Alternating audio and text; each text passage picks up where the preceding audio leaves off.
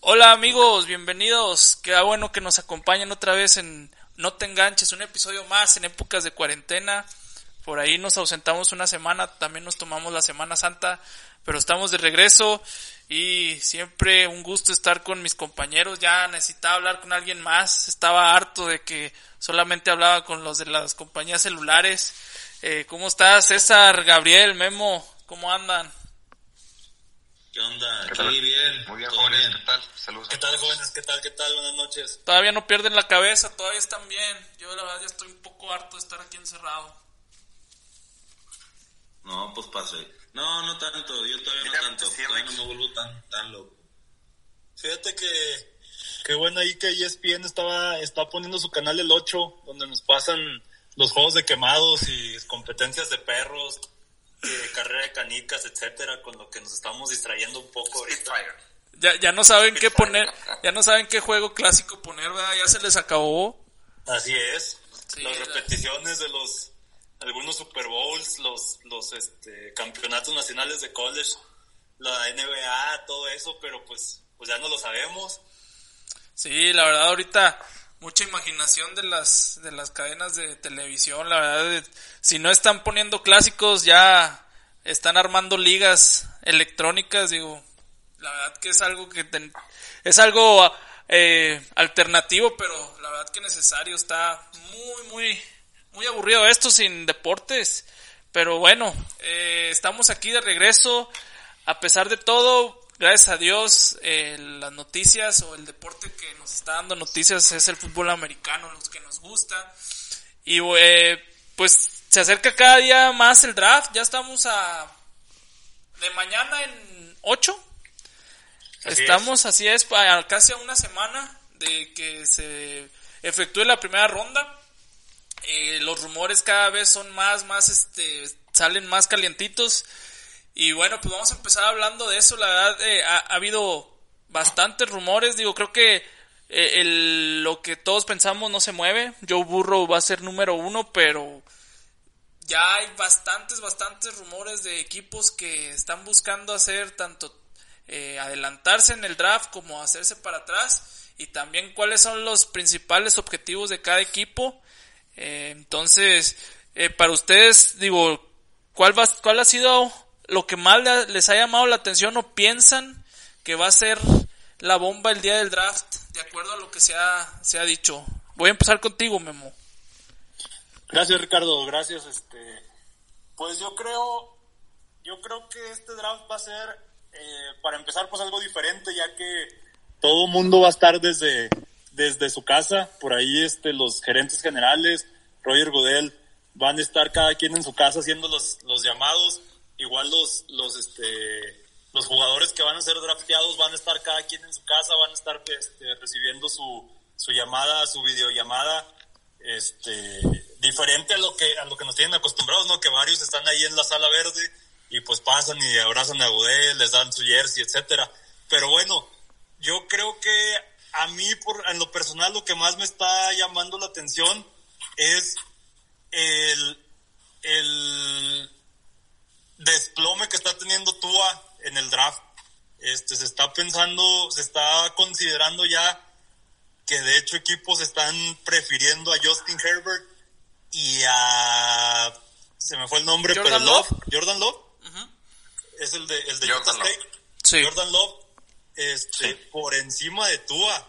Esto no tanto por el buen desempeño sino por la por la lesión que tuvo la temporada pasada de su de su cadera de la cual ya sus médicos o bueno más bien los médicos que lo operaron ya confirmaron que está al 100% rehabilitado.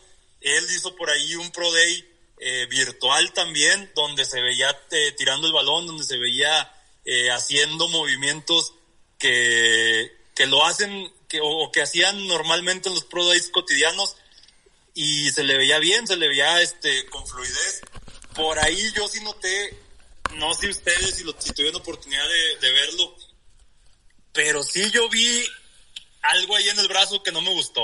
No sé si fue por el, por donde lo hizo, no sé si fue por las rutas que tiró, pero yo no lo vi tan fuerte como cuando jugaba en Alabama.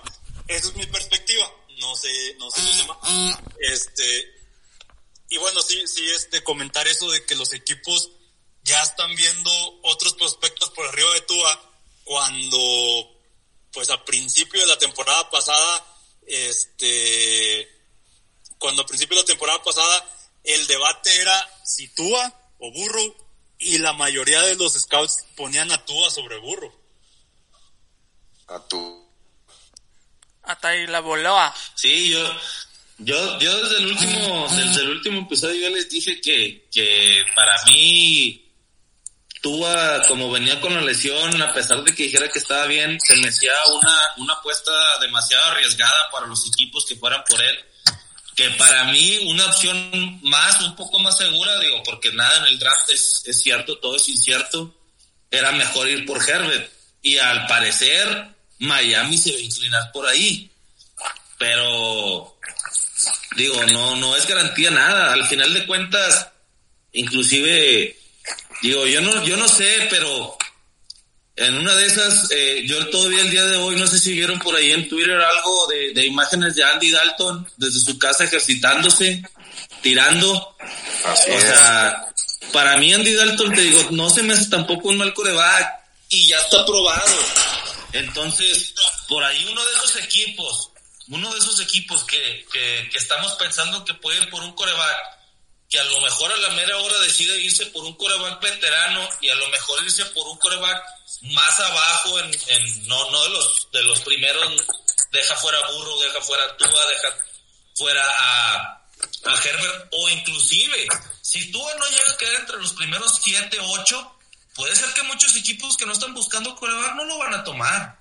Entonces puede ser que sea una opción para hacer un backup de algún coreback elite. Pero todo eso puede ser una, una sorpresa, que si Tua no llega a quedar entre los primeros ocho equipos, que son los que más necesitan coreback, se puede ir más para abajo, ¿eh? Se puede ir más para abajo y llegar a uno de los equipos rankeados por ahí buenos, o sea, que, que en realidad son de media tabla para arriba y que puedan agarrar un coreback de backup para, en dado caso, su coreback titular llega a tener algún problema, tengas un Tua que a lo mejor ya lo probaste en el training camp, ya es tu backup y sí sabes que te puede dar ciertas cosas. Yo creo que la sorpresa puede ser qué tan Más que nada. se vaya el Tua. Así es, eh, que puede ser lo, lo que le pasó a, a Lamar Jackson, este, que llegue a un equipo hecho, ¿verdad? Eh, Que entre como, como backup, como dice aquí el Tucán, y te, da- te va a dar más, más tiempo de sanar, más tiempo de, de agarrar sistema, tiempo de acoplarle, y no como un cor- coreback novato a un equipo malo, Tiempo de que, bares. que lo avienten al fuego, ¿verdad? Sí, pero, pero por ejemplo, dejando a un lado, yo sé que Tua tiene mucha especulación y digo, con cierta razón, ¿no? siempre la posición más, más, es que más enfoque tiene es el coreback. Pero se- fuera de eso, ¿qué otro, o sea, qué otra cosa te ha llamado la atención de lo que has visto, Tucán? O sea, sabemos que, digo, lo de Tua pues ya es algo que todos están dudando, pero aparte de eso, algo que te haya llamado la, te- haya llamado la atención. ¿A quién, ¿A quién le hablas, Rick? A Tucán. Al Tucano. Pues mira, en realidad no, no he estado eh, tan pendiente de, de la, de la situación ahorita del, del, del draft. Para mí una de las cosas, te digo, eh, que se oye mucho, que está haciendo mucho ruido es que hay algunos equipos que quieran hacer trade, que es decir, que se quieran avanzar en, en dar unos pasos hacia adelante para poder elegir. Creo que el que está más fuerte es Atlanta, con el rumor de que quiere hacer un trade, no sabemos todavía con quién, por ahí no sabemos si, si con... Pero si tú eres Atlanta, si tú eres Atlanta, ¿por, por qué te adelantarías? Digo, Atlanta eh, está en... Mira, si yo fuera Atlanta y me quisiera adelantar, yo me iría a uno de los primeros seis. ¿Y qué Y tomarías? todavía Para agarrar para a Simmons. agarrar a Simmons, exactamente, porque creo que a la ofensiva están ya como que bien armados, pero a la defensiva dejaron ir un linebacker y no se vieron también la temporada pasada. Entonces, si yo me voy a aventar un trade, tengo que ir en los primeros seis y siempre y cuando no hayan tomado a Simmons. Si tomaron a Simmons en los primeros cinco, Exacto. me quedo donde estoy y veo que me puede llegar. Pero si el 4, o sea, el 3, o sea, vas en el 3 y has sido Chase Young, Joe Burrow, y por ahí este está Okuda, que también está muy fuerte en los primeros tres. Este, Okuda. y al 4, yo para, yo desde un principio dije que para mí, Gigantes debe ir por Simmons. ¿Por qué? Porque dejó ir a jugadores defensivos. Pero si Gigantes no va por Simmons, yo ahí mismo hago un trade con, con Chargers, lo más seguro. Porque Miami sí va a buscar coreback. Entonces yo me voy por Chargers. Y Chargers, ojo, Chargers, esta podría ser una opción. De que si todavía está Dalton disponible, puede decir Chargers, voy por Dalton y a ver qué me toca de corebacks más abajo para un backup del draft.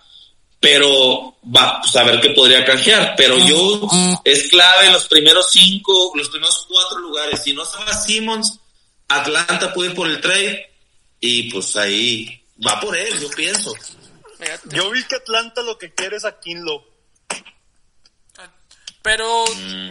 pero por un liniero, digo, eh, vas a tener que aventar la, ahora sí como dijo Tucán, vas a tener que aventar la casa, porque si bien recuerdan, lo hizo con, lo hizo con Atlanta, que diga, con Julio, con Julio Jones, Julio que al final del día, digo, creo que sí, que sí pagó No dividendos esa, esa, esa inversión, pero yo no veo después de, de Simmons y de Young, un defensivo que te vaya a hacer el impacto que ellos van a tener. Digo, no, no digo que no sean buenos, porque hay buenos.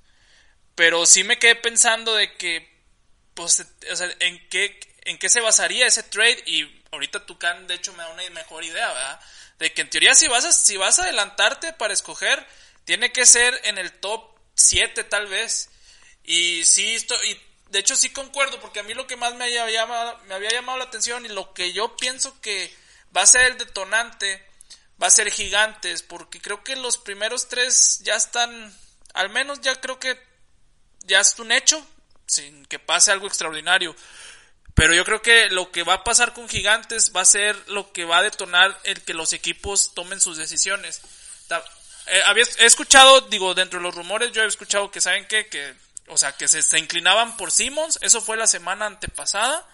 Ya, y hoy leí que están enamorados del tackle ofensivo de Alabama, el Jedrick Willis. Entonces, donde Gigantes agarre al, a Willis de Alabama, no va a faltar el equipo que va a brincar adelante para agarrar a Saya Simmons. Bueno, yo, yo creo que el que puede iniciar todo el desorden es Leones en el 3. Porque si bien lo ponen mucho con, con Okuda, si no llegan a agarrar Okuda, se va, se va a desarmar todo el, todo el draft. O sea, Todo el mock. ajá, vaya, vaya, los tres primeros sí, yo estoy muy seguro que se va a Burrow y se va a Young. No sé si se va a Okuda en el 3 y, y quedándose Okuda, ya todos pueden, o sea, pueden hacer pues todo, ahora sí. Digo, para... De lo, Porque ya tenías dos. Ahora, ojo, a mí nunca me gustó Chase Young para la segunda, eh, tampoco. Para mí se me hace Isaiah Simmons mejor. Eso también puede ser una sorpresota y un desmadre para todo el mock draft Sí. que han hecho. Sí, Sí, no, no. pero le voy le voy más a que si se va si se va y Simmons en el segundo, o sea, el tercero es a, a fuerza Chase Young, a fuerza. Sí, Detroit lo tomaría, a huevo. Detroit sí, Sí. Detroit necesita, Detroit necesita defensa. A lo mejor entre los entre los primeros tres, cuatro puedes meter ahí un, un, un Isaiah Simmons y tal vez no te mueve tanto la jugada, o sea, no, no, te, no te afecta tanto el producto, pero pero a lo mejor si Detroit no se va por Okuda y se va por otro otro diferente, o sea, que no sea un, un defensivo, ahí sí se hace un desmadre, ¿no? Porque Así sorprendería a todos que no tome a alguien defensivo. Que también tomen en cuenta que Rick no cree, pero se van a ir muchos tackles ofensivos en los primeros 15. Sí, Entonces, Por ahí hay, cuatro muy buenos. Willis, Está Wills, Wirfs, el de. Iowa, el Willis, de el de. Alabama, este, Willis, el de Alabama, Y el y, de recientemente están metiendo el de Georgia. Andrew Thomas. Andrew Thomas. al de Georgia. Sí, de hecho, ahí sale que Tampa está, a lo mejor Thomas es el más, el que va a quedar más abajo y posiblemente Tampa lo tome, pero en el 14. Exactamente. Sí, pero es que por ejemplo también desgraciadamente a los equipos, a los equipos que necesitan línea ofensiva, también eh, están poniéndolos como son tantas las necesidades que, o sea, la, la decisión es bien difícil. Por ejemplo, dicen los Jets. Los Jets están eh, de que están casi seguros que es eh, línea ofensiva. Ok, pero si te toca escoger y está... Ocupan un receptor. Ajá, si está, que yo creo que es muy probable que de perdido estén dos. Eh, ponle el nombre que quieres, Lamb, Judy o Henry Rocks. Si estás dos de esos, no puedes pasar, no puedes dejar pasar esa oportunidad. Lo no lo dejas pasar. Ajá, no, y la otra es, ok, si vas a agarrar un liniero, pues mejor no vaya a ser que alguien que necesite o que esté loco por esos receptores, pues mejor le, le cambies el pick y a lo mejor más atrás te puedes agarrar el liniero que estás esperando. Pero simplemente por la cuestión del, de la importancia de la posición, no puedes dejar, no puedes dejar pasar un receptor. Entonces, yo sé que sí hay mucha, hay, hay muchos equipos eh, con necesidad de línea ofensiva, pero hay pero hay demasiado talento en, en posiciones de habilidad, llámese eh, defensivo u ofensiva, que no, o sea, no es que no vea linieros ofensivos, pero sí creo que va a causar, va a causar que o equipos se adelanten o que terminen tomando a esos jugadores, porque si yo fuera a los Jets o cualquiera que esté necesitando, inclusive los gigantes que también necesitan demasiada línea, línea, ofensiva, ¿tú crees que los gigantes eh, eh, que son el cuarto, en el pick 36 no van a tener un liniero ofensivo? Por supuesto que lo van a tener. O sea, vaya, para elegir, ¿verdad? Entonces están en una posición privilegiada. Eh, yo creo que aquí yo, ah, sería ver o tomar, estar muy atentos a todos esos equipos que están dispuestos a aventar, pues ahora sí que hasta los calzones por alguien, ¿no? Sí, así es. Pero bueno, ya, ya queda, ya queda poco tiempo para conocer cómo se va a desenvolver el draft. Y pues sí, yo creo que, yo creo que más que los primeros dos, el tercero con Leones, este va a ser donde va a empezar todo el desorden. Y quién sabe, igual están hablando mucho de que no se esperen tantos trades este año por lo mismo de que pues cada quien va a estar en el sótano de su casa, ¿verdad? Entonces va a estar un poquito más difícil, pero definitivamente yo creo que va a ser uno de los más este, entretenidos para empezar por la nueva modalidad y bueno, no modalidad, este, la nueva adaptación debido al, a la contingencia que tenemos, pero sobre todo por los buenos prospectos que hay. Correcto, no, es correcto. Esperemos y eh, cada vez nos acercamos más, esperemos que día con día se vaya poniendo más calientito esto. Digo, cada, todos los todos los días desde la semana pasada todos los días ha salido ahí, ya saben, pues como, como las revistas de chismes, de espectáculos, aquí igualmente todos los días hay un rumorcillo muy bueno, entonces ya la otra semana tendremos yo creo que un especial para antes del draft.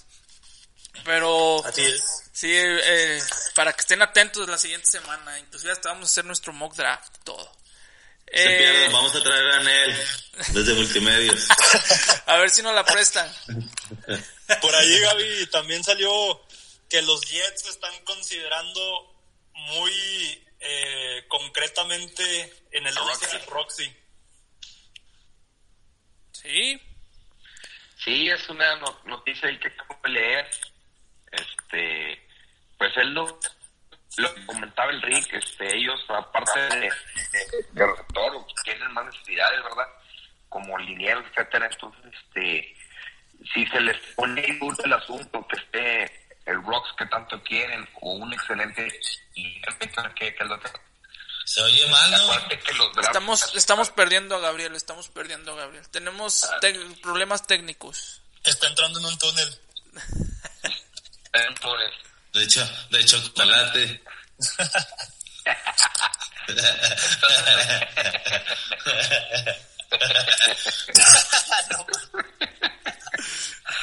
bueno, ¿en qué nos quedamos, amigos? Que si está Roxy, que si está Roxy ahí para los Jets. Ah, bueno, no, les decía que sí, que los, los Jets están inclinando mucho por Rox.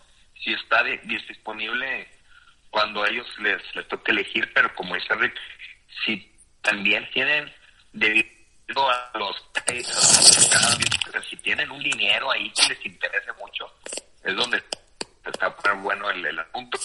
Acuérdense que los, los, los equipos hacen sus, sus drafts y, ar- y arman a, a su squad de- dependiendo a los rivales que tienen para el siguiente año.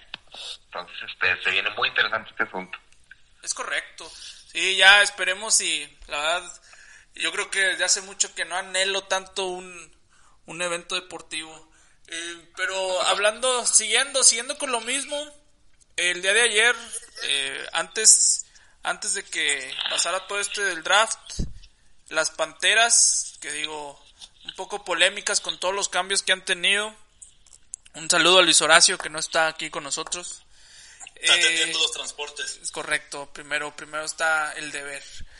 Y pues ayer sor- no sorprendieron, creo que tal vez este no tal vez no se esperaba en estas fechas, pero extendieron a Christian McCaffrey cuatro años, eh, sesen- 64 millones de dólares.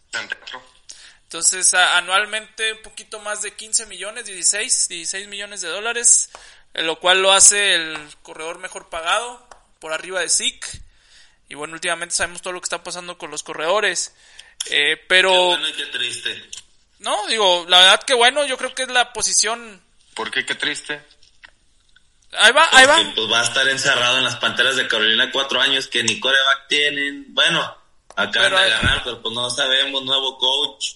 Pero pues digo, En tres años no creo que vaya a ahí pasar va, nada ahí va, las digo. Panteras, es la verdad. Entonces, siguiendo, ahí va tu can, espérate, no es tu turno. Eh, entonces, ya con esto, pues sí, como dicen, eh, este, lo que hacen es que pues ya tienen a, a largo plazo a su corredor estrella, que básicamente es el foco de su ofensiva.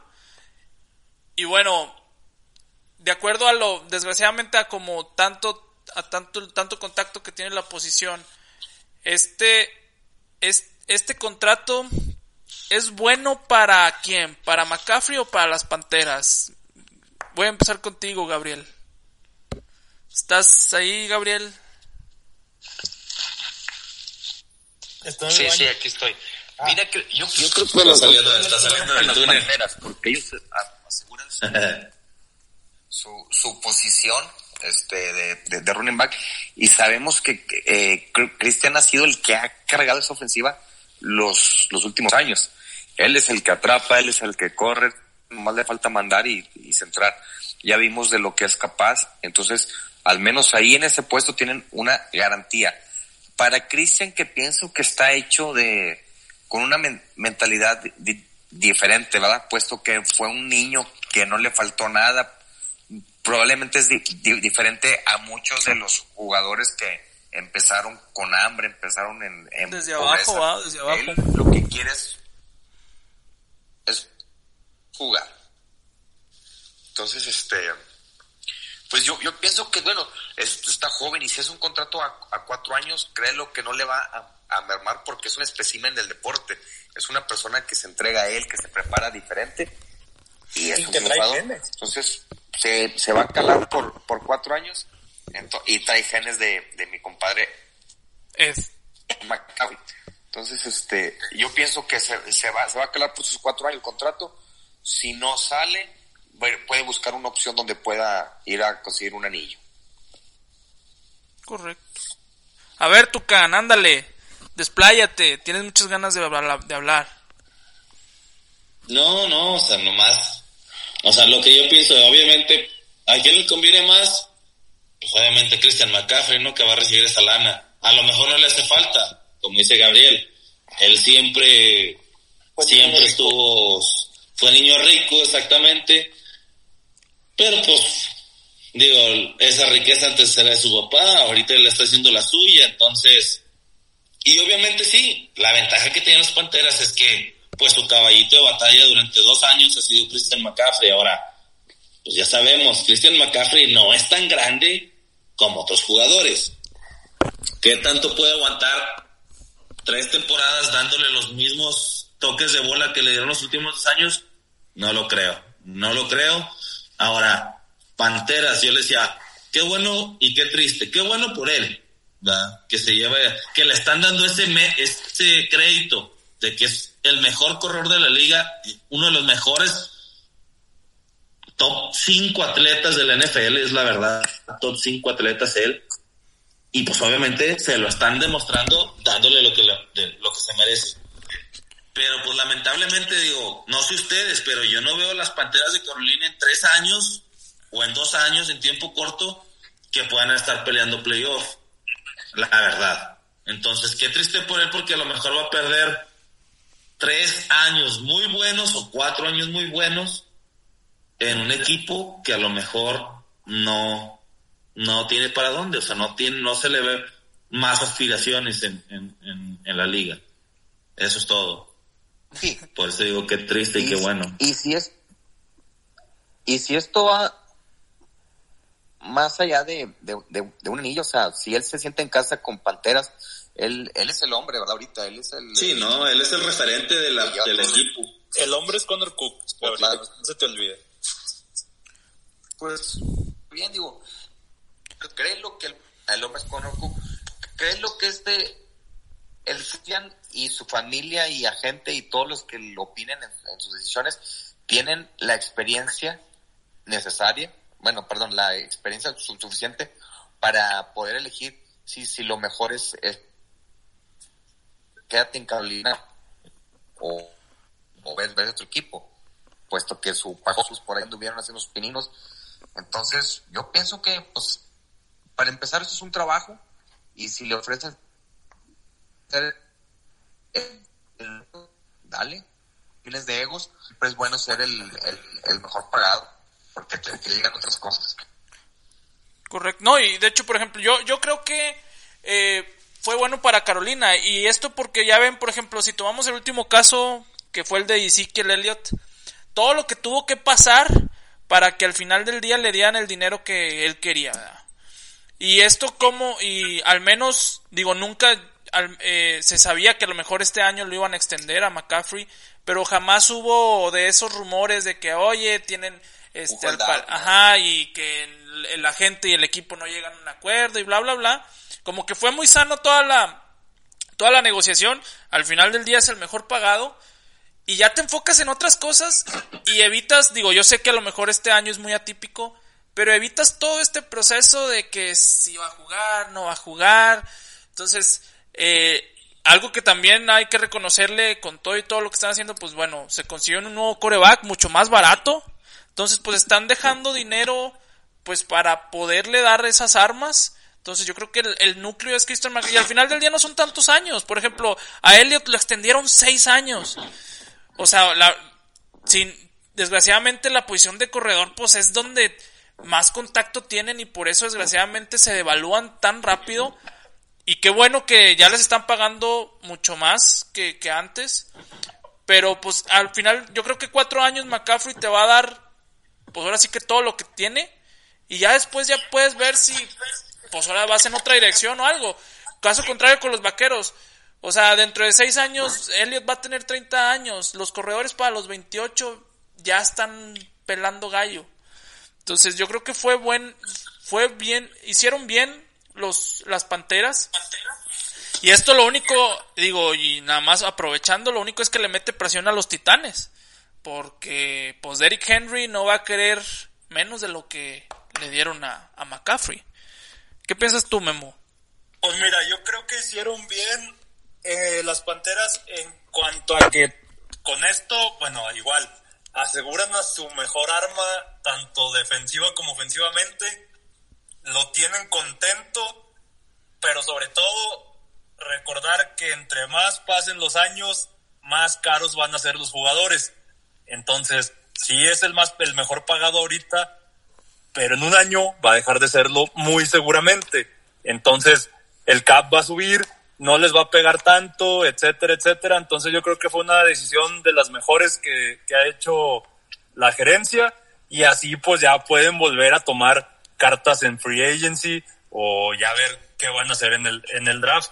Este, entonces yo creo que fue una, una de las mejores jugadas que pudieron hacer ahorita en esta, en este periodo de, de, de pues de, de off-season, ¿verdad? Y pues no, digo, también cuántos, cuántas, este, cuántos jugadores no habían dejado ir y sobre todo, por ejemplo, algo que decía Melo, de que los jugadores estaban muy apegados a Ron Rivera y que no querían el cambio de, de, de staff de cocheo. Entonces, bueno, ya lo aseguras con un contrato, pero sobre todo eso, de tenerlo, de tenerlo eh, satisfecho y, y pues haciéndole valer, o haciéndole saber más bien que tú lo valoras. No, y, y sobre todo por lo que recientemente había pasado con los corredores. O sea, el que empezó todo este movimiento de que se revaluara la posición fue Todd Gurley. ¿Y dónde está ahorita Todd Gurley, va? ¿Dónde está Gurley? ¿Dónde está Devonta Freeman? ¿Dónde está David Johnson? ¿Dónde están todos esos corredores que como que iniciaron? Melvin Gordon. exactamente, entonces... Que eh, terminó también ahí en Broncos por, por cacahuates. Correcto, entonces yo creo que ah, es una apuesta riesgosa la de las Panteras, pero al final del día creo que McCaffrey sí, o sea, es, es, es como dice Tucán, es un atleta raro, o sea... Pero, por ahí, Rick, o sea, riesgosa en qué sentido. No, riesgosa en cuanto, no, no, no tanto por lo que lo que es McCaffrey, sino la posición en sí. Porque, sí, sí, sí. pero por ejemplo, si, si tomas en cuenta cuando Gurley lo hicieron el mejor pagado, al año siguiente fue cuando salió lo de, o en ese año creo que fue lo de la, artritis. Exacto, por eso te digo que puede ser riesgosa, por eso te digo que puede ser riesgosa, porque Christian McCaffrey te viene demostrando que literal, o sea, sin problemas está en el top 3 de los corredores. Pero pues ya una vez que le pagas, pues como te puede salir, o sea, como puede seguir elevando el nivel, puede ir para atrás. Digo, McCaffrey hasta eso lo bueno es que no tiene eh, historiales de, de, salud como Gurley. Pero, ese es, o sea, es a lo que me refiero. Es la apuesta que le das y sobre todo por la posición de corredor. Rick. Eh, sí. Rick. Rick, es a lo que iba este Cristian es un, es un jugador que se cuece aparte. Desde niño demostró, él lo, ha comentado, que para él nunca hubo season. Cuando no juega americano, jugaba béisbol, jugaba voleibol, jugaba básquet, jugaba soccer. Este siempre estuvo en deporte. Entonces, este, es una persona que le tienes que sacar el jugo en este momento. Acuérdate que la posición de cuando es 30 años es alguien viejo. Correcto. No es lo mismo. Sí, o sea. Un liniero o defensa, etcétera. Eso es una posición que, que tu, tu, tu plazo es ahorita y a, a, a tres años, a cuatro años, porque después, como dice Memo, no saben si vienen las lesiones, más golpes, etcétera. Entonces eso no nunca. Sí, no, y... yo creo que lo que ha demostrado Christian McCaffrey y la mentalidad, como dicen ustedes, que tiene, para mí se me puede figurar que es como un Adrian Peterson, ¿no? Un excelente corredor, un excelente atleta. Adrian Peterson, acuérdense que tuvo la lesión de rodilla y cómo regresó. Yo pienso que eh, Christian McCaffrey tiene esa mentalidad, o sea, es un, es un jugadorazo, la verdad. Y es a lo que voy, digo. Pero digo, nadie está expenso por eso, por eso yo creo que fue la buena decisión para Panteras, porque como dicen, y totalmente de acuerdo, como dicen, el chiste es exprimirlo ahorita que puedo. Entonces, ¿sabes qué? Le voy a dar el contrato mejor pagado. Y digo, lo digo también, pongo la cuestión del riesgo por la posición, no por el jugador. Porque yo sé que Christian McCaffrey sí es, aunque no lo creamos, yo creo que sí es diferente con todo y que es un corredor eh, no tan grande. Pero yo, por eso, o sea, coincido con ustedes. Es una excelente edición lo que hizo Panteras. Está el riesgo, pero yo creo que hay menor probabilidad de que le, pase como lo que le está pasando a los corredores ahorita, ¿verdad? Eh, pero digo, esto, y como les digo, ahora, ahora hay que ver qué va a pasar con Derrick Henry, ¿verdad? Porque Derrick Henry también, digo, un corredor totalmente diferente, pero pues también ha sido garantía todos los años que desde que desde que vino de Alabama. Así es. Sí, entonces, pues ahora, ahora sí que vamos a poner la bueno, de hecho recuerdo que los primeros, no sé si el segundo, pero el primer año, este, no se vio tan bien, o sea, no le daban tanto juego. Ajá. Ah, bueno, por ejemplo, era cuando todavía traían a de Marco Murray, los Titanes. Ándale. Que de hecho Murray tuvo dos buenos años con Titanes, pero empezó a quitarle, empezó a quitarle la posición, ¿verdad? Murray yéndose para abajo, eh, ya el desgaste de los años, que de hecho Murray se retiró con Titanes. Y luego ya, ahora sí, ¿sabes qué? Le empezaron a dar la bola, pero fue el plan de sucesión, pero desde que tomó la titularidad, Derrick Henry, pues literal ha sido un monstruo, ¿ah? Sí, de acuerdo.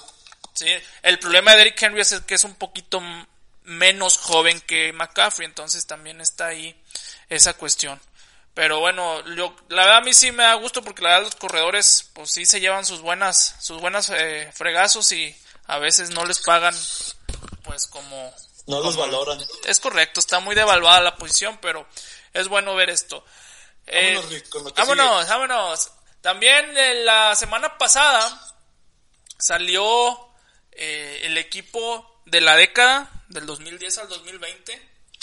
Eh, fueron escogidos los mejores jugadores eh, de la década, al parecer por la, la prensa y por expertos del deporte.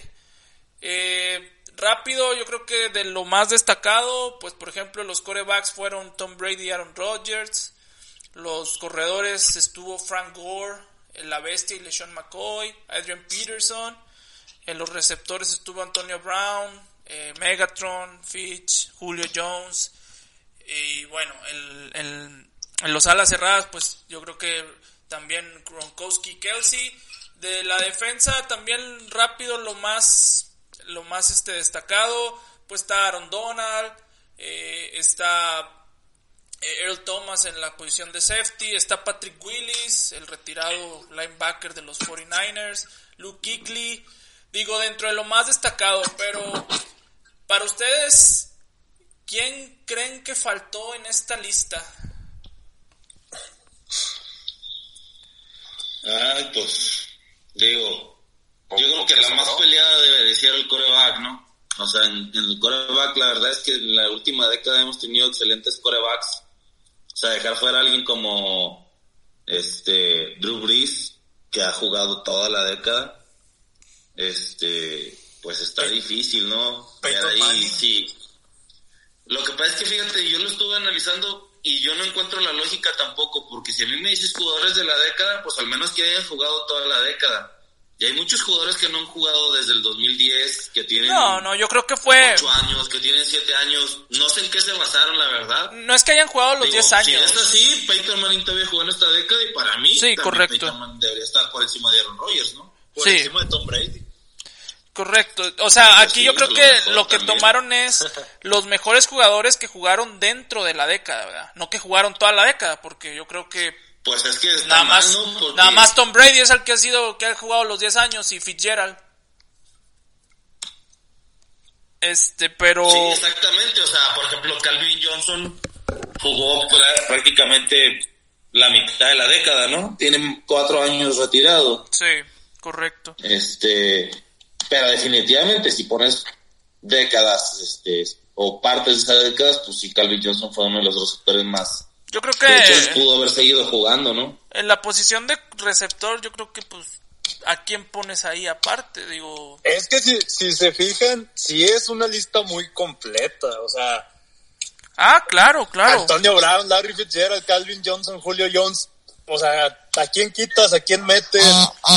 No creo que ninguno de esos pu- pudiera decir, no, ni, ni de pedo. No, Por o sea, ejemplo- lo- vaya, en general, en general, No, por no, en receptores no puedes mover a ni uno. Sí, de Esa es la acuerdo. verdad. En receptores no puedes mover a ni uno. ¿Sabes quién sí tengo mis dudas? Travis Kelsey. Sí, Sí, sí, de acuerdo. de Travis acuerdo. Kelsey, o sea, puedes sacarlo y meter a otro. A la otra, a defensiva, otro. Agüiten, Esta- no se agüiten. Witten, exactamente. No se agüiten, pero Witten jugó, ha jugado más de esta década pasada que, que Kelsey, ¿no? Kelsey que tiene cuatro años figurando. Sí. Creo que sí. Sí, o sea, la verdad. Y ah, Witten, o sea, Witten hasta acaba de regresar el cabrón, entonces, o sea. No, pero por ejemplo, Witten, Witten siempre, ahí lo empezó la mover, que A década. lo mejor va a ser de la siguiente década, sí, pero ahorita yo lo hubiera dejado de lado. De acuerdo, de acuerdo. Por ejemplo, Witten sí, como dicen, Witten cuando empezó la década sí jugaba muy, muy perro. Después empezó este, y cuando, cuando todavía jugaba bien, todavía no empezaba este, este movimiento de nuevas alas cerradas, cuando empezaron a ser más dinámicas, ya no el típico hombre pesado que jugaba en tres puntos en la línea, ya después empezó todo esto de un Travis Kelsey, de un Aaron Hernández, de un Gronkowski, Entonces, pero estoy de acuerdo, de acuerdo, creo que Travis Kelsey está muy, muy verde todavía. Inclusive también en la posición de coreback yo me, yo me atrevería a poner a, a Peyton Manning. Eh, digo, no nada en contra de Rodgers, pero creo que Manning... Manning o Drew Brees. Cualquiera, sí, cualquiera de los dos, digo, los dos... Mira, los dos tienen... eh, más bien, Manning tiene más Super Bowls en la década que, que Rodgers. Sí, sí, sí, claro. O sea, digo, desde ahí, ¿verdad? Pero de números están muy parecidos. sí, no, es, es correcto. O sea, digo, es, es apreciación de cada quien, ¿verdad? Y digo, en la cuestión defensiva también, digo, y sin afán, pero por ejemplo en los linebackers, yo creo que sí está muy, muy peleado.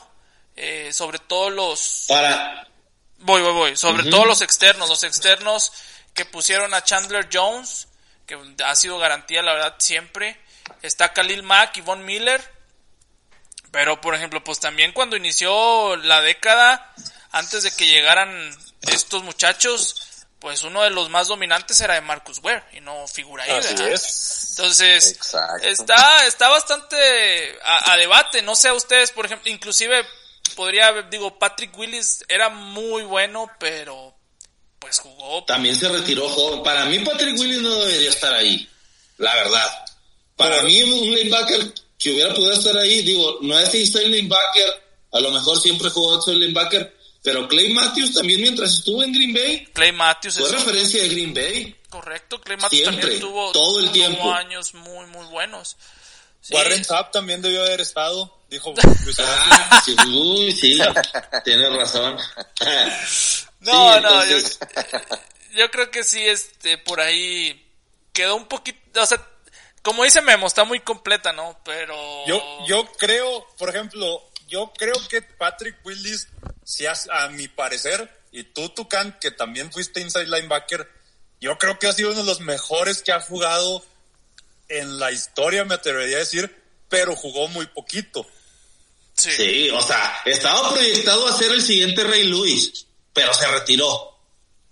Sí. ¿Estás de acuerdo? Pero, no puedes decir que no tiene eh, ese resumen. A lo mejor no, igual de extenso, pero sí era bueno. A ver, pero a ver, Tucan. No, no, no. En vez, de, en vez de Willis, ¿a quién pones? De interno. Sí. A Rey Luis. Mm. Digo, Rey Luis también jugó. Rey Luis, todavía estuvo en la década.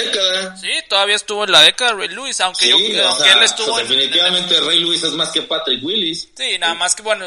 Digo, muy seguramente y. Estuvo en la, en la década. Sí. Yo quitaría. que cuatro, pues no. Yo quitaría. Yo podría dejar a Patrick Willis y quitar o a Quickly o a, a Wagner, al doctor Wagner. Al hijo del doctor Wagner. A mí se. Es que fíjate que, por ejemplo, si, si, lo vemos. Que soy Luke Quickly sí tiene jugando toda la década. ¿Cómo? Sí, Bobby Wagner es un super linebacker. Sí, Bobby, mejor de todos, pero Bobby Wagner, Bobby Wagner es eh, no, Bobby Wagner sí, sí merece Bobby estar. Wagner es el, es el mejor linebacker interno que hay ahorita en la liga, esa es la verdad. Sí. No, sí, eh, Bobby Wagner sí merece estar. Por ejemplo, ¿dónde está? Y eh, también, Urlacher, ¿a dónde lo, dónde lo dejas? Pero Urlacher no, sí, sí, sí. No, Urlacher ya tiene como 7 a 8 años retirado. Ya no alcanzó tanto, Rick. Ya no alcanzó tanto. No. Ok, digo, como que hace. De hecho, nada más ve, ya, ya es. Creo que Urlacher ya entró al Hall of Famer, ¿no? Creo que sí. Sí. Y, ya son, y tienes que tener 5 años retirado, güey. Ok, tienen razón. Sí, digo, Urlacher ya, ya tiene más rato, Rick. Ok, ok.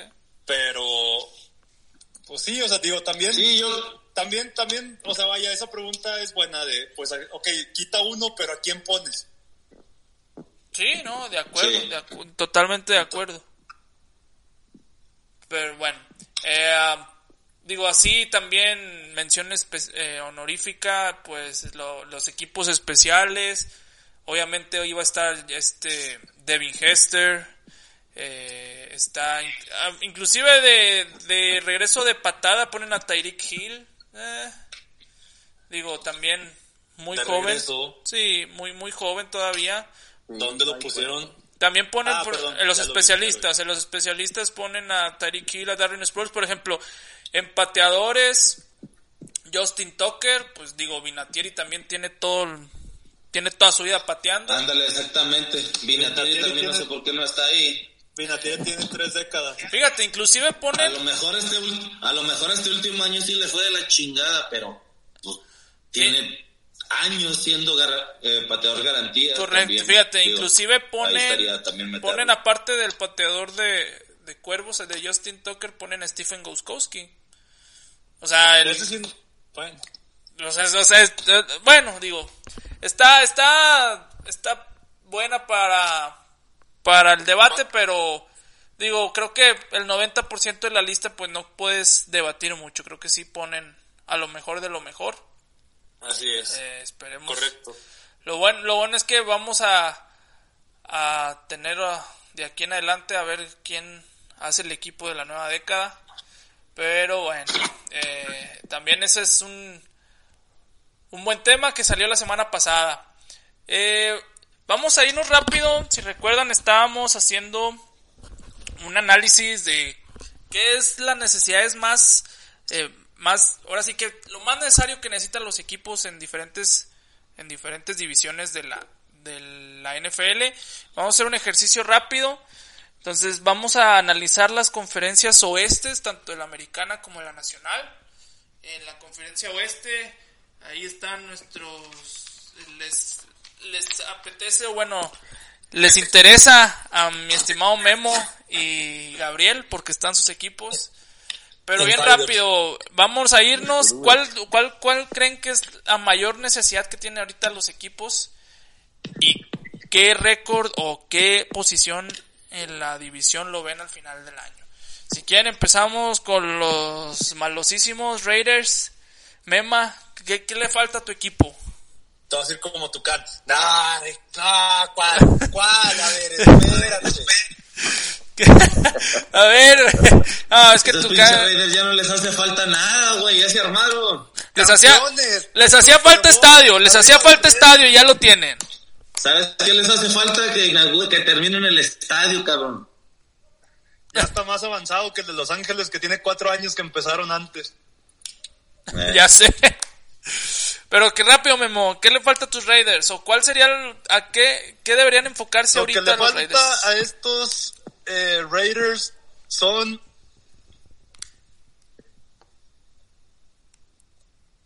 Ah, caray. Sí. Ah, cabrón. Eso es, no le falta nada, no le falta nada. Está, está tan, está tan cagado que hasta se salió. Oye, no, espérate, espérate, alguien, alguien me salió que estaba terminada, pero yo no le había picado nada. A ver, No, no nos estás poniendo mute, Ricardo. nunca, nunca, pues no puedo. A ver, Ok, ok. Les comentaba, lo que les faltaba, o, o una de sus áreas más grises, eran los linebackers, los cuales ya firmaron a dos linebackers en, en agencia libre, que fue Corey Littleton de los, de los Rams y Nick Kwiatkowski de los Osos de Chicago. Este, este era el, el, la banca, por así decirlo, de Danny Trevathan, pero cuando se le dio la oportunidad tuvo buenos resultados, entonces esperamos que también este vaya a dar buenos resultados ya como titular, porque para eso lo trajeron. Y sobre todo, eh, lo que están buscando es unos linebackers que puedan ayudar en la cobertura de pase, porque los demás eran unas macetas y no se podían mover, por eso cortaron a Tahir Whitehead. Eh, necesitan un corner opuesto a Trayvon Mullen, la segunda selección de Clemson que tomaron el año pasado, que se vio bien. Si puede seguir con ese, con ese paso con el que terminó la temporada, tenemos un lado ya definido de corner, nos falta el otro. Por ahí regresa Jonathan Abram, a ver qué tal se pone de safety, y nos falta la otra posición de free safety que se especula lo vayan a tomar en el draft. Eso es, eso es del lado defensivo. Y como lado ofensivo, necesitan todos los receptores del mundo. Por ahí ojalá llegue CD Lambo, Jerry Judy. Y eh, pues, no sé si decirlo o no, pero récord. mi Derek Carr, que se le quite ya lo, Ok, lo frío. muy bien. ¿Qué, qué récord le ves? Eh, son 17 ya, ¿verdad? Nos vamos con un... Ay, güey. Este año todavía no, este año todavía son 16. No, ya entre el Son, son 17. 16, Memo. Ah, ok, ok. Pues mira, quedaron 7-9. Yo esperaría que le dieran la vuelta a 9-7. Ok, muy bien. Digo, rápido, continuando, yo creo que a los Raiders les falta continuidad. Siento que, por ejemplo, ahora todo lo que hicieron, todo lo que contrató en agencia libre y año con año como que siempre están, pues trayendo siempre jugadores nuevos y no, no sé si a lo mejor no les terminan de, de encajar todos juntos. Esperemos que ya John Gruden eh, pues ponga un poco de orden y digo, trae un núcleo joven en teoría, eh, con lo del draft pasado y lo que se viene este año, y aparte los agentes libres, digo, por ahí contrataron uno que otro betarrón, pero también mucha juventud. Yo creo que nada más les falta continuidad. Witten es el que nos anda subiendo el promedio de edad. Ese de ahí es correcto. Así Eh, como Gabriel en el podcast. Pero sí, yo creo que es simplemente continuidad. Continuidad y yo los veo, sí, coincido contigo, un 9-7, Memo. Gabriel. ¿De, ¿De los Riders o de acá? De los Riders, rápido, ¿qué crees que les falta a los Riders? ¿O qué necesidad tienen? Prioridades ahorita. No, pues bueno, yo creo que, aquí Memo ya, men- ya mencionó todo. Este, yo creo que ahí el haber conseguido a Mariota le vas a meter mucha pre- presión a Carr y a ver si no se rompe el vestidor, por lo que hemos visto que ahí el, el Mariota ya les ha estado hablando a los jugadores para decirle que él es el bueno, etcétera. Entonces, este, yo creo que por ahí se les viene una buena bronca. Ok. con nueva sede, el titular, pero viene alguien que ahora sí le va a poner presión. Este, no es un titu no es un este coreback, banca, etcétera. Viene alguien que va a pelear, que está acostumbrado a ser titular. Entonces, este, a ver si eso no les cobra ahí Factura. Ok. factura a los Riders. Sí, yo pienso que bueno, este año con año se han, se han ido me- mejorando. Ya vimos las, todas las, las contrataciones que, que mencionó Memo. Vi- vimos una imagen hace rato. Yo creo que pues sí, sí van a aumentar sus, triunfos. Este, si no es un 8-8, van al, muy seguramente al 9-7, te- teniendo en cuenta que juegas dos veces contra Kansas, juegas en Denver, este, que pues, por lo regular ya, ya tienen años que, que una, este, uno gana en Oakland y el otro gana en Denver, y, y le ganas dos a, a, a los Chargers, quiero pensar. Este, entonces yo pienso que se van 8-8, 9-7. Ok. Memo, tú, que diga, Tuki, Tuki. Rápido. Tienes un minuto, Tuki. Mira, sí, rápido. Mira, yo estoy viendo que los Raiders se están armando bien. Memo ya prácticamente dio lo que le falta a la parte eh, ofensiva que eran los receptores. Pero algo que ya se tiene que decir los Raiders y John Gruden es ya una vez que empiece el, o sea, ya está el training camp, ya va a empezar la temporada, decidirse por su coreback titular y casarse con él. ¿Sí? Casarse con él y si se va a ir con Carr o si se va a ir con Mariota, que se atasque hasta donde dé. Ya acabándose la temporada podrán ver qué onda, pero lo que necesita ese equipo es ya definir bien lo del coreback, porque el año pasado todavía estaban de que John Gruden y Carr no, no, como que no me gusta que me diga maldiciones, no me gusta que me hable así, no me gusta que me hable así. Deben de dejarse de quitar de esas cosas, de esos rumores de que si Gruden con Carr, ya, que se pongan a trabajar, que se decidan con el coreback y que se den. Es lo único que le falta, Raiders se está armando bien, entonces yo creo que la posición más que anda tambaleando es el coreback. Si se decide Gruden quién va a ser su coreback y se casa con él, eso puede ser bien. Digo, Carr ya demostró que puede ser un buen coreback. Hace dos años lo hizo, tres años, y que se lesionó. Mariota, pues lo demostró en el colegial, le falta, pero yo pienso que Raiders puede ser un buen equipo y puede andar ahí también. 9-7-16. Ok, ok. Muy bien. Y luego nos vamos a ver, Gaby, con tus broncos. ¿Qué les falta? Rápido. Mira, así en corto, este, bueno, al, al parecer ya encontraron a su coreback franquicia, no Eh, le vemos las, las campanas al aire, porque tuvo un, un buen cierre este Drew Drew Locke, más sin embargo, pues em- empezó a jugar ya cuando el equipo estaba casi descalificado, relajado, etcétera. Le, le ganaron en Houston, este, y de ahí le, ganaron a San Diego, a Reyes, etcétera. Yo pienso que, bueno, las, las, las necesidades ahorita está en la línea ofensiva, que ya no está Ron, Ron Leary, este, y, eh, y necesitan otro receptor que, que le complemente Sutton. A, a la defensiva necesitan un corner y necesitan ahí hacer más, más ancho el, el, el depth chart. Tienen buenos safeties, tienen mu- muy buenos linebackers, tienen buena línea, contrataron a Gordon, este, entonces se espera, yo esperaría que ya con un quarterback fijo, este año los Broncos den la campanada, entren al playoff con un 9-7.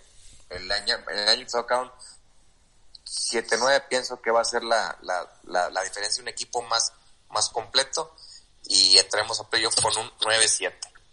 Ok. ¿Tú qué piensas, Tucan? Denver, mira, buena defensiva, pero para mí dice, dice Gabriel que ellos ya encontraron a su coreback franquicia. Pues yo digo, el que lo hayan visto jugar los últimos cinco juegos bastante bien, no me duele nada, pienso que todavía lo que está bailando en, en Denver es el coreback. Pero digo, le van a dar la oportunidad el siguiente año. Esperemos que sea un buen coreback y por fin ya le atine John Elway a un, a un coreback para, para sus próximos cinco o seis años. Este, pero si me lo pones a mí, yo todavía tengo incógnitas en, en la posición de coreback con Denver y para mí es la mayor incógnita, la mayor incógnita en Denver, el coreback. Todo lo demás se me hace una buena defensiva, a lo mejor como... Así es. Pero pues tú estás diciendo que ya lo van a... casi su franquicia, Pues es que no hay. pero pues... Es- exactamente, o sea, no, no hay, pero tampoco se han expresado por qué acercarse por otro coreback, por ejemplo, un coreback veterano. Por ejemplo, ¿qué te pasaría, qué te, qué, qué pensaría o qué pasaría por tu cabeza si dijeran que viene James Winston a Denver? No. A lo mejor tú dices, te va a co- que- No, este, este quiere que, este, Tucán quiere vernos sufrir los mismos años que él sufrió. No, no, no. 30 intercepciones. ah. No, no, no. Yo creo que, bueno, ya siguiendo con... Newton, Gabriel. Sí me gustaría, porque canta, es, yo estoy, no, y, y el, este, Winston a lo mejor también, acordemos, a- sabemos que un, un buen ju- jugador que, que está bloqueado por lo que tú quieras, por el ambiente, por el equipo, si agarra un buen aire, un buen ambiente en otro equipo, se dispara. Entonces, este, no, no me caería mal nada más un Cam Newton por, por dos años, a ver qué, qué, qué jale, y si no, pues a la banca, total. Ahí, ahí está Drew como reserva, ¿verdad? Es- es- esperando el puesto y, la oportunidad, un chico con hambre. Así es. Yo, yo la verdad, eh, me robaron el comentario. Yo creo que los Broncos necesitan un Cam Newton. Eh, no es que, eh, la verdad, Drew Lock, pues sí, tuvo buenos flachazos el- al final de la temporada pasada, pero no creo que sea la respuesta de los Broncos. Eso es lo que necesitan enfocarse en buscar, la verdad, una, eh, un, alguien consistente en la posición de coreback. eh, y no creo que el draft también sea la, la respuesta. Entonces yo creo que los Broncos necesitan a Cam Newton para poder aspirar a algo este año. Así, nada más, en caso de que así pasara, yo vería a los Broncos con un 16. Pero esperemos, digo, es solo si pasa eso. ¿Tú cómo lo ves, Memo? No, igual, yo creo que la incógnita más grande es este Drew Lock, cómo se va a desempeñar ya de titular de tiempo completo, empezando una temporada. Este, por ahí a ver si, si, si ya se va a dejar de creer negro o si va a seguir rapeando en, en la banca. Este, pero no, fuera de eso, yo creo que, pues Philip Lindsay como corredor, no sé si lo vayan a usar como uno o como dos ahora con Melvin Gordon, pero, o sea, es buen corredor, es buen tándem el que se va a hacer. Eh, no sé, la verdad, Gabriel, cómo anden, cómo se hayan reforzado en la, en la línea ofensiva, que también yo lo veía ahí un poquito sobre todo, sobre todo en la protección de pase. No sé si, si estoy mal, pero, pero De pases, sí. era un punto, un punto ahí medio, medio débil que traían.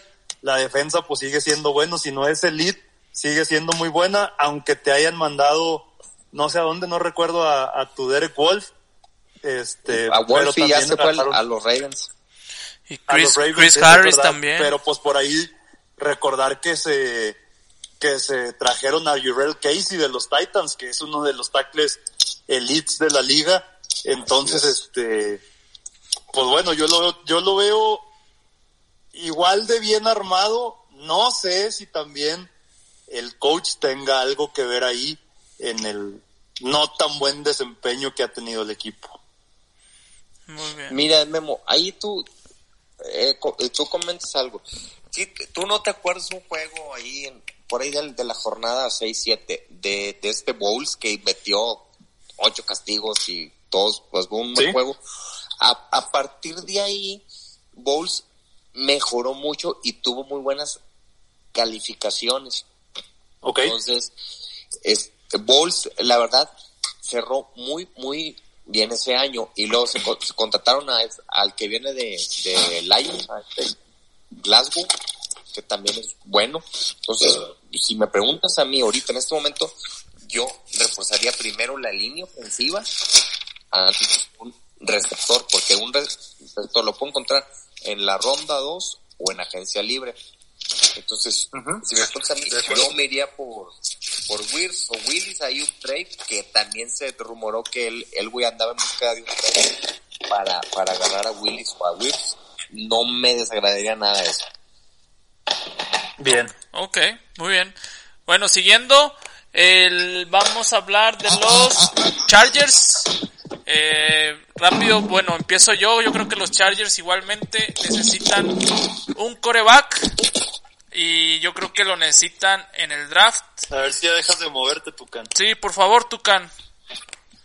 ¿Por qué? O ponte en mute si quieres. Este, eh, distraes a los, a, a nuestros oyentes, hombre. Deja tú, haces mucho ruido. Sí. Eh, los Chargers necesitan un coreback. Arrastrando los muebles. Es- Como Will Smith en la película. bueno, ahora sí siguiendo. A ver si tu caña Échale, no nos échale. interrumpe. Eh, yo creo que los Chargers necesitan un coreback y necesitan un coreback joven. Eh, y lo mejor sería que lo mejor que le puede pasar a los Chargers y deberían enfocarse en que pasara es agarrar a Justin Herbert en el draft. Y los veo sin eso, yo creo que van a dar pelea porque tienen de buena defensa. Pero aún así, desgraciadamente, se les viene un año muy un año muy muy complicado eh, terminando esta temporada con tanto agente libre. Y yo creo que al menos deberían pensar en la cabeza del equipo que es el coreback. Entonces, a, a pesar de eso, yo lo veo a, a Chargers con un 6-10. 6-10 con la mismo, el mismo récord. Sí.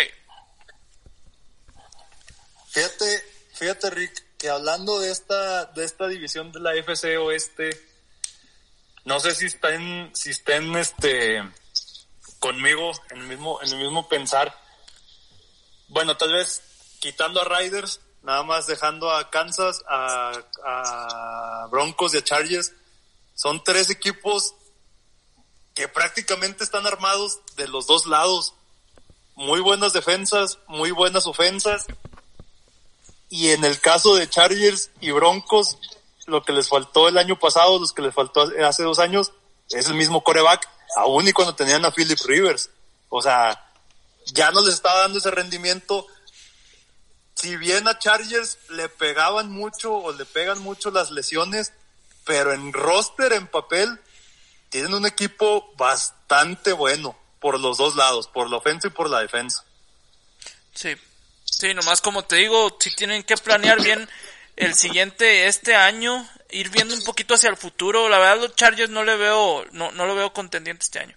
Pero sí pensar un poquito a corto plazo No. qué van a hacer el siguiente año con tanto agente libre.